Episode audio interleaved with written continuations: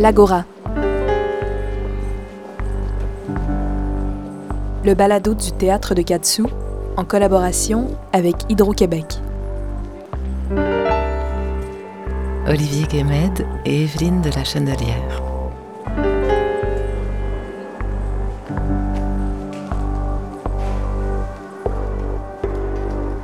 Bonjour à toutes et à tous. C'est sur le thème de la résistance que le théâtre de Katsu a choisi de placer sa saison 2020-2021 entièrement réimaginée en tenant compte de cette vie qui est devenue la nôtre depuis mars dernier, cette vie placée sous la menace universelle d'un virus, crise qui n'est pas sans mettre en lumière la fragilité de nos existences. Résistance aussi parce que 2020 a été une année marquée par la dénonciation des oppressions de tout acabit, politique, sociale, sexuelle, économique, sanitaire, médicale. Alors on a pu constater que la résistance, ce n'est pas uniquement du combat, c'est aussi un regroupement, une solidarité, c'est surtout une posture, une manière de ne plus subir les effets de la chape de plomb qui pèse si lourdement sur nos frêles épaules.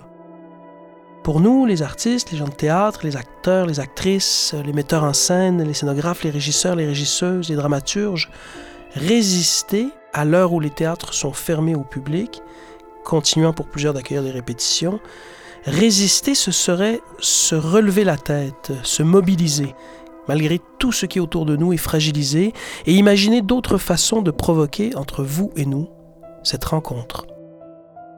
Cette série spéciale de trois balados de l'Agora s'inscrit dans cette volonté de venir à votre rencontre, à notre micro, nous recevrons donc trois artistes qui prennent part à cette saison alternative du Katsu, placée sous le thème de la résistance.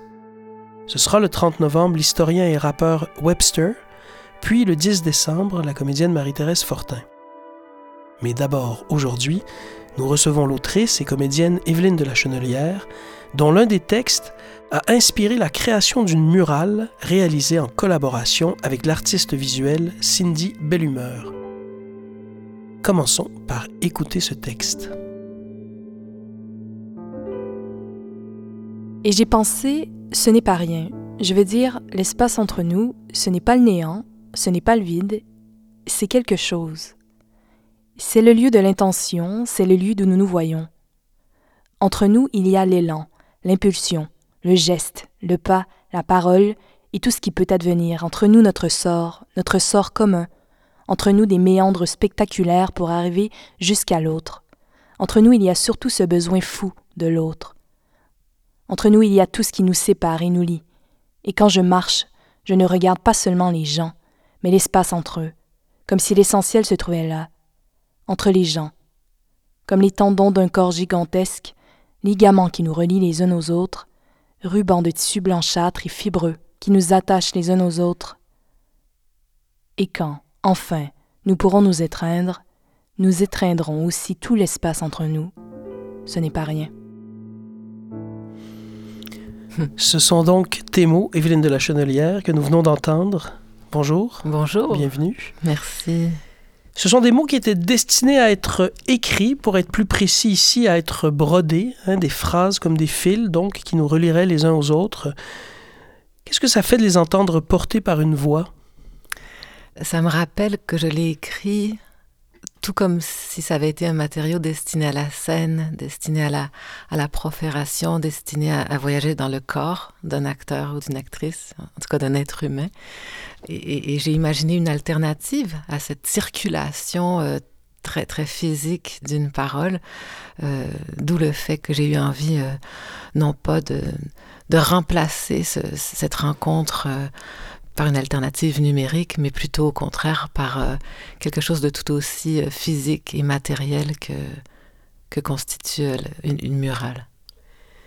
La proposition artistique que, que tu as conçue s'intitule Théâtre sur un mur. Qu'est-ce qu'il y a du théâtre sur ce mur? Qu'est-ce qui fait de cette création un objet toujours théâtral? Ah, c'est... Peut-être que je me trompe. Je crois que ça vient de, de l'impulsion, de l'endroit depuis lequel je parle et depuis lequel j'ai réfléchi. C'était vraiment depuis cette, euh, ce soudain vide de théâtre euh, dans ma vie, dans, autant dans, dans, dans, la projection de, de mes travaux qui, euh, qui est devenue complètement euh, floue et incertaine que, que devant cette absence de fréquentation euh, des théâtres qui était subite. Alors, c'est théâtre parce que ça veut l'être, tout simplement, et parce que dans ce geste-là, il y a vraiment cette volonté pour moi de, de favoriser une, sorte de transfert entre la scène et le mur, comme si le mur devenait euh, le porte-voix d'une scène euh, qui est temporairement muette. Six mois ou cinq, six mois plus tard, euh, ce qui t'affectait, est-ce que c'est encore ce qui t'affecte aujourd'hui? Je parle à la fois de ce que ça crée chez toi, l'absence du théâtre, de la représentation théâtrale, et aussi tout ce que tu développes autour de, de l'espace entre nous qui s'est creusé, qui s'est ce gouffre, est-ce que c'est encore euh, ce qui t'affecte aujourd'hui?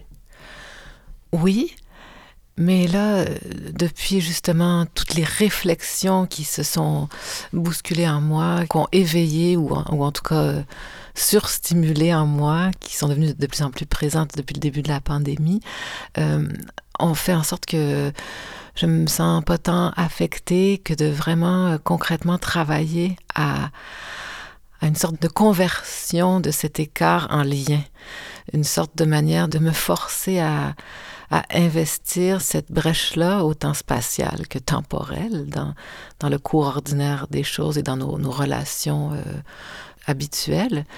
Euh, donc, de l'investir, cet espace pour, euh, pour travailler à, à renouveler mon, engagement dans le monde, mon, mon, mon, regard sur le monde autant que possible.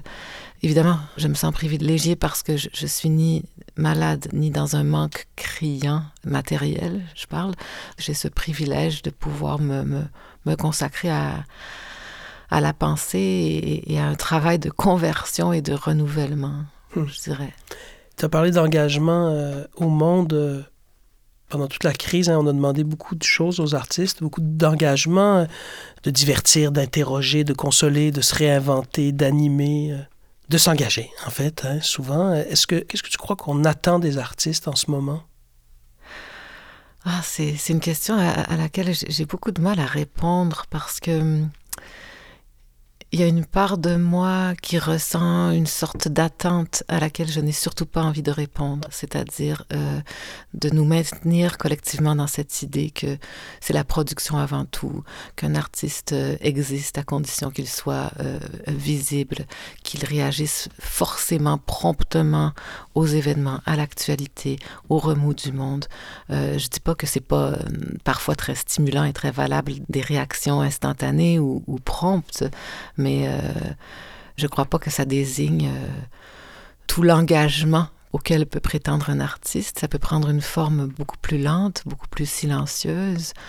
Mais disons que je crois que peut-être plus inconsciemment et plus profondément, ce qu'on attend des artistes, avec ou sans pandémie, c'est qu'ils investissent leur temps et leur regard pour éventuellement offrir une lecture euh, un peu différente du monde, qui puisse en faire euh, apparaître à nos yeux les, forces souterraines ou, ou, tout ce qui est difficilement euh, perceptible dans une vie courante.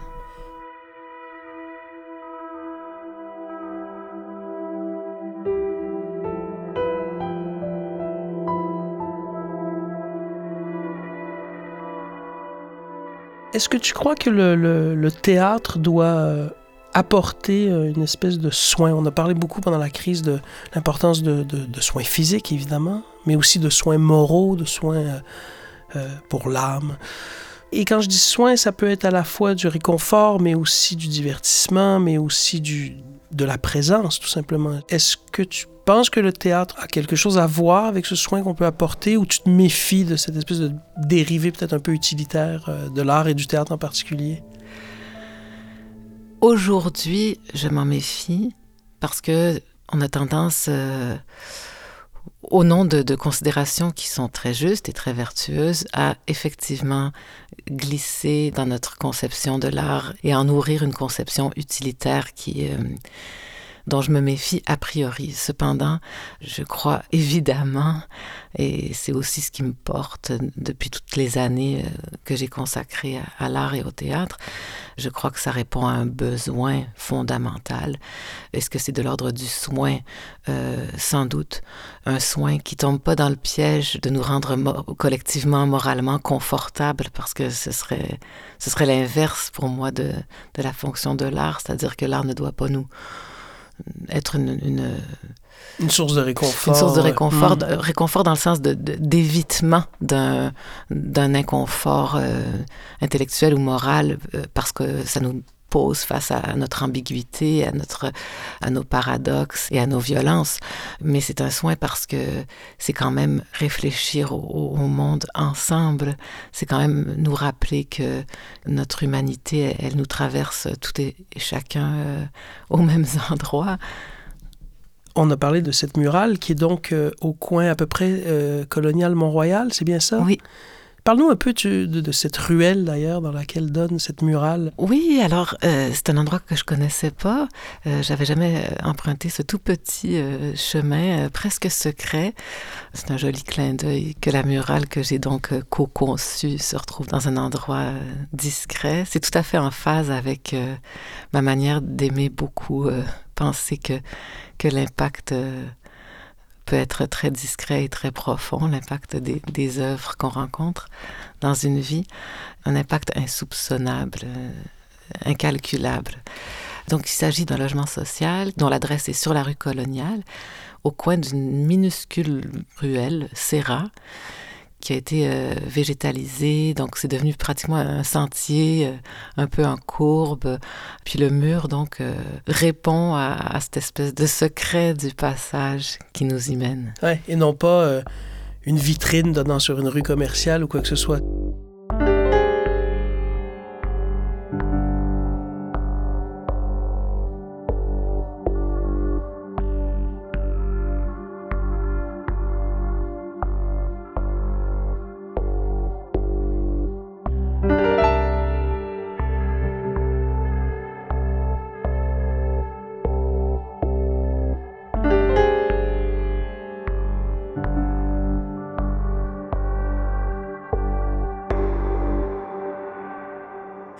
Je reviens au texte euh, dont on a fait la lecture euh, au début euh, de la balado.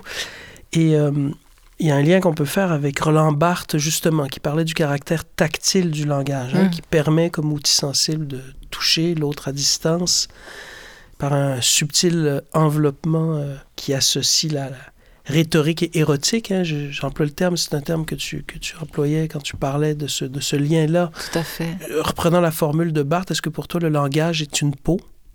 Hmm. Et est-ce que dans ce cas-là, la murale, ça serait l'occasion en fait d'étreindre euh, chacun des passants? Ah, mais c'est bien dit. Je, je c'est une question, hein, c'est pas, pas, du tout une affirmation. non, alors moi j'aurais envie de répondre oui, tout à fait, tout à fait. non, mais je trouve ça très beau comme manière de le décrire. Pour moi, c'est de plus en plus flagrant que le langage n'est pas tant le lieu de l'expression que le lieu de la perception. Et j'associe beaucoup le, regard au langage et le langage au regard.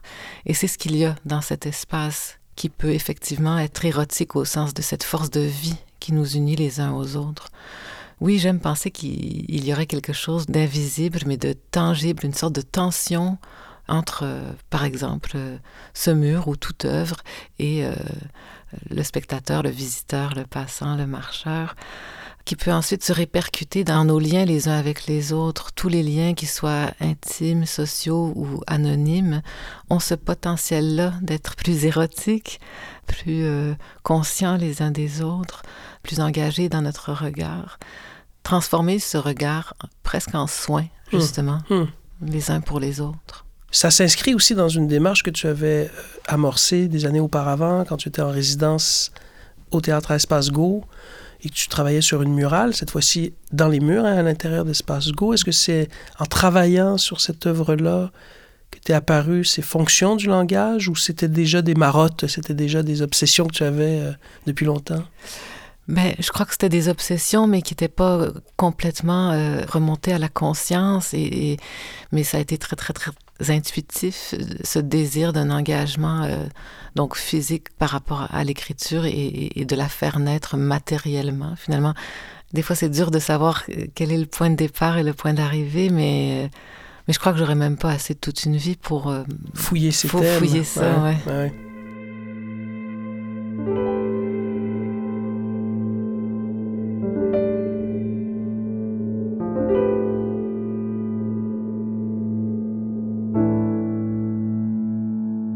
Est-ce que c'est ça? Est-ce que le théâtre entretient euh, un rapport avec le présent qui. Qui est... Est-ce qu'il est condamné à être un art du présent? Est-ce qu'il n'est que cela? C'est très beau qu'il soit précisément cela, parce que c'est ce qui fait qu'il y a une, mobilisation, puis une, on parle souvent de, de rencontres et de partage, mais c'est concret, c'est vibratoire, c'est dans le présent, c'est pas une vue de l'esprit. Donc le, caractère euh, au présent et éphémère du théâtre euh, est, d'après moi, conditionnel à, ce type de rencontre qui a lieu. En revanche, euh, je crois que le, rayonnement de sens peut être infini. Ce que chacun transporte avec soi, ce que chacun, comment chacun ou chacune s'est trouvé même très légèrement déplacé dans son regard, dans sa perception, ça c'est loin d'être éphémère. Ça construit euh, un individu et une société. Tout à fait. Ton texte de la murale, donc, parle de ce qui nous relie les uns aux autres. Et pour moi, elle est là, la nature profondément théâtrale, parce que si c'est bien le lieu euh, du ressentir en commun, hein, ou du partage du sensible, c'est ce que disait le, philosophe Jacques Rancière. Mais en même temps, on sait que euh, dans le cas du Québec, euh, les institutions théâtrales sont très centralisées dans la métropole, à Montréal. Il y a toutes sortes de conditions socio-économiques qui rendent des fois l'accessibilité au théâtre complexe. Est-ce que ça reste encore le lieu qui relie les uns aux autres? Est-ce qu'il y a encore un partage du sensible du théâtre au Québec? Ou est-ce que... Hmm. Dans cette question, euh, j'entends quelque chose qui, euh, dont je vois pas de solution et qui est le fait que on parle encore d'un lieu euh, qui théoriquement est pour tous mais ne l'est pas pratiquement. Et ça, ça, ça, me désole je crois qu'il y a quand même des initiatives pour essayer d'ouvrir de plus en plus de, parce que des fois au-delà des moyens euh, c'est aussi le, sentiment d'y être ou pas invité à cette rencontre là tout à fait. Et je crois que c'est là-dessus qu'il y a un grand travail à faire aussi. En ce sens-là en tout cas la, la murale euh, rejoint une utopie euh, euh, d'accessibilité, parce qu'on a toujours cette utopie d'être accessible le plus possible, de franchir toutes les barrières. L'inscription sur un mur euh, rejoint complètement ça. C'est le, le, le, passant, l'anonyme, le, quiconque est habilité à, marcher. C'est assez rare, non, qu'on a cette... ce sentiment-là. Ce sentiment-là. Tout à fait. Et sinon, cette utopie est non seulement justement cette espèce d'absence de frontières ou de limites à cette rencontre, mais c'est aussi euh, son caractère euh, hors de toute comptabilité. le fait qu'on puisse pas connaître euh, le nombre de personnes qui va l'apercevoir, s'arrêter, ne pas s'arrêter, y revenir, ne pas y revenir, tout ça est incalculable. Jusqu'à même sa réaction qu'on a dans une salle de théâtre des applaudissements jusqu'aux discussions après, alors que rien de ça n'existe chez le passant. Il y a quelque chose de, de, vertigineux qui semble te réjouir, mais ça doit être aussi assez euh, confondant, assez ébranlant de pas du tout avoir de, de, de, rapport avec son spectateur, son lectorat, tous les retours auxquels on est habitué. Hein. C'est vrai, mais ça me plaît beaucoup. Comment je le ressens, c'est que ça ça remet les choses à leur juste place.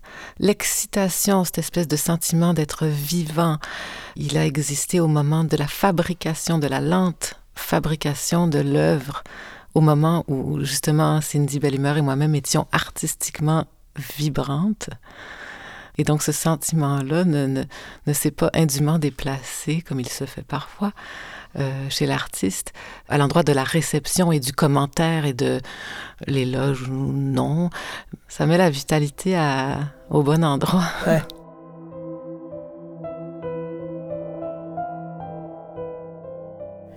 Tu as parlé euh, tout à l'heure du besoin que tu as, non seulement maintenant, mais je pense que ça a toujours été dans ta démarche, du recul nécessaire par rapport à l'actualité, euh, du temps dont on doit bénéficier, dont tu dois bénéficier pour creuser euh, ton œuvre, tes thèmes Sens-tu que tu aurais des mots pour décrire ce qui nous arrive? Avec précision, j'en serais incapable, mais pourtant, je me suis fait un peu violence en imaginant cette œuvre-là. Oui, qui a jailli à cause du contexte. Oui, parce que j'ai quelque part, je me suis écartée de travaux d'écriture qui étaient en cours, au souffle long, quelque chose qui, qui m'animait euh, amplement.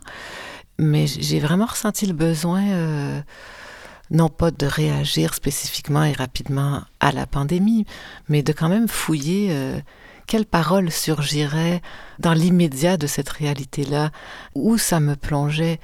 Et puis, bon, effectivement, ça m'a plongé dans des thèmes que je creuse depuis longtemps, mais qui ont quand même été, euh, elle a quand même été euh, suscitée, cette parole-là, par un contexte précis.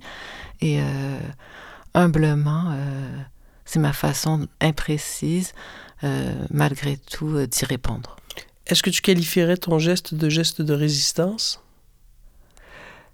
En tout cas, certainement de résistance à, à une sorte d'engourdissement des sens et de la sensibilité que je perçois en moi-même depuis longtemps et dont justement les, les, les, événements exceptionnels euh, donnent une, une, occasion de, de, quitter cet engourdissement-là pour regarder peut-être un, un, peu mieux. Merci Evelyne de la Chenelière. Merci.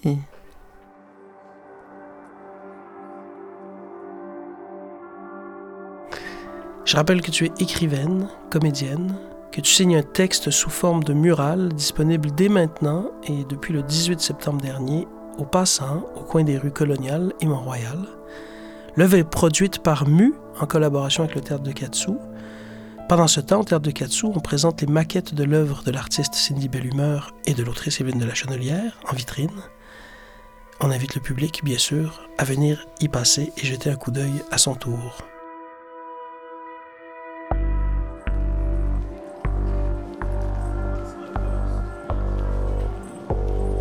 L'Agora, le balado du théâtre de Katsu en collaboration avec Hydro-Québec. Une réalisation de Magnéto.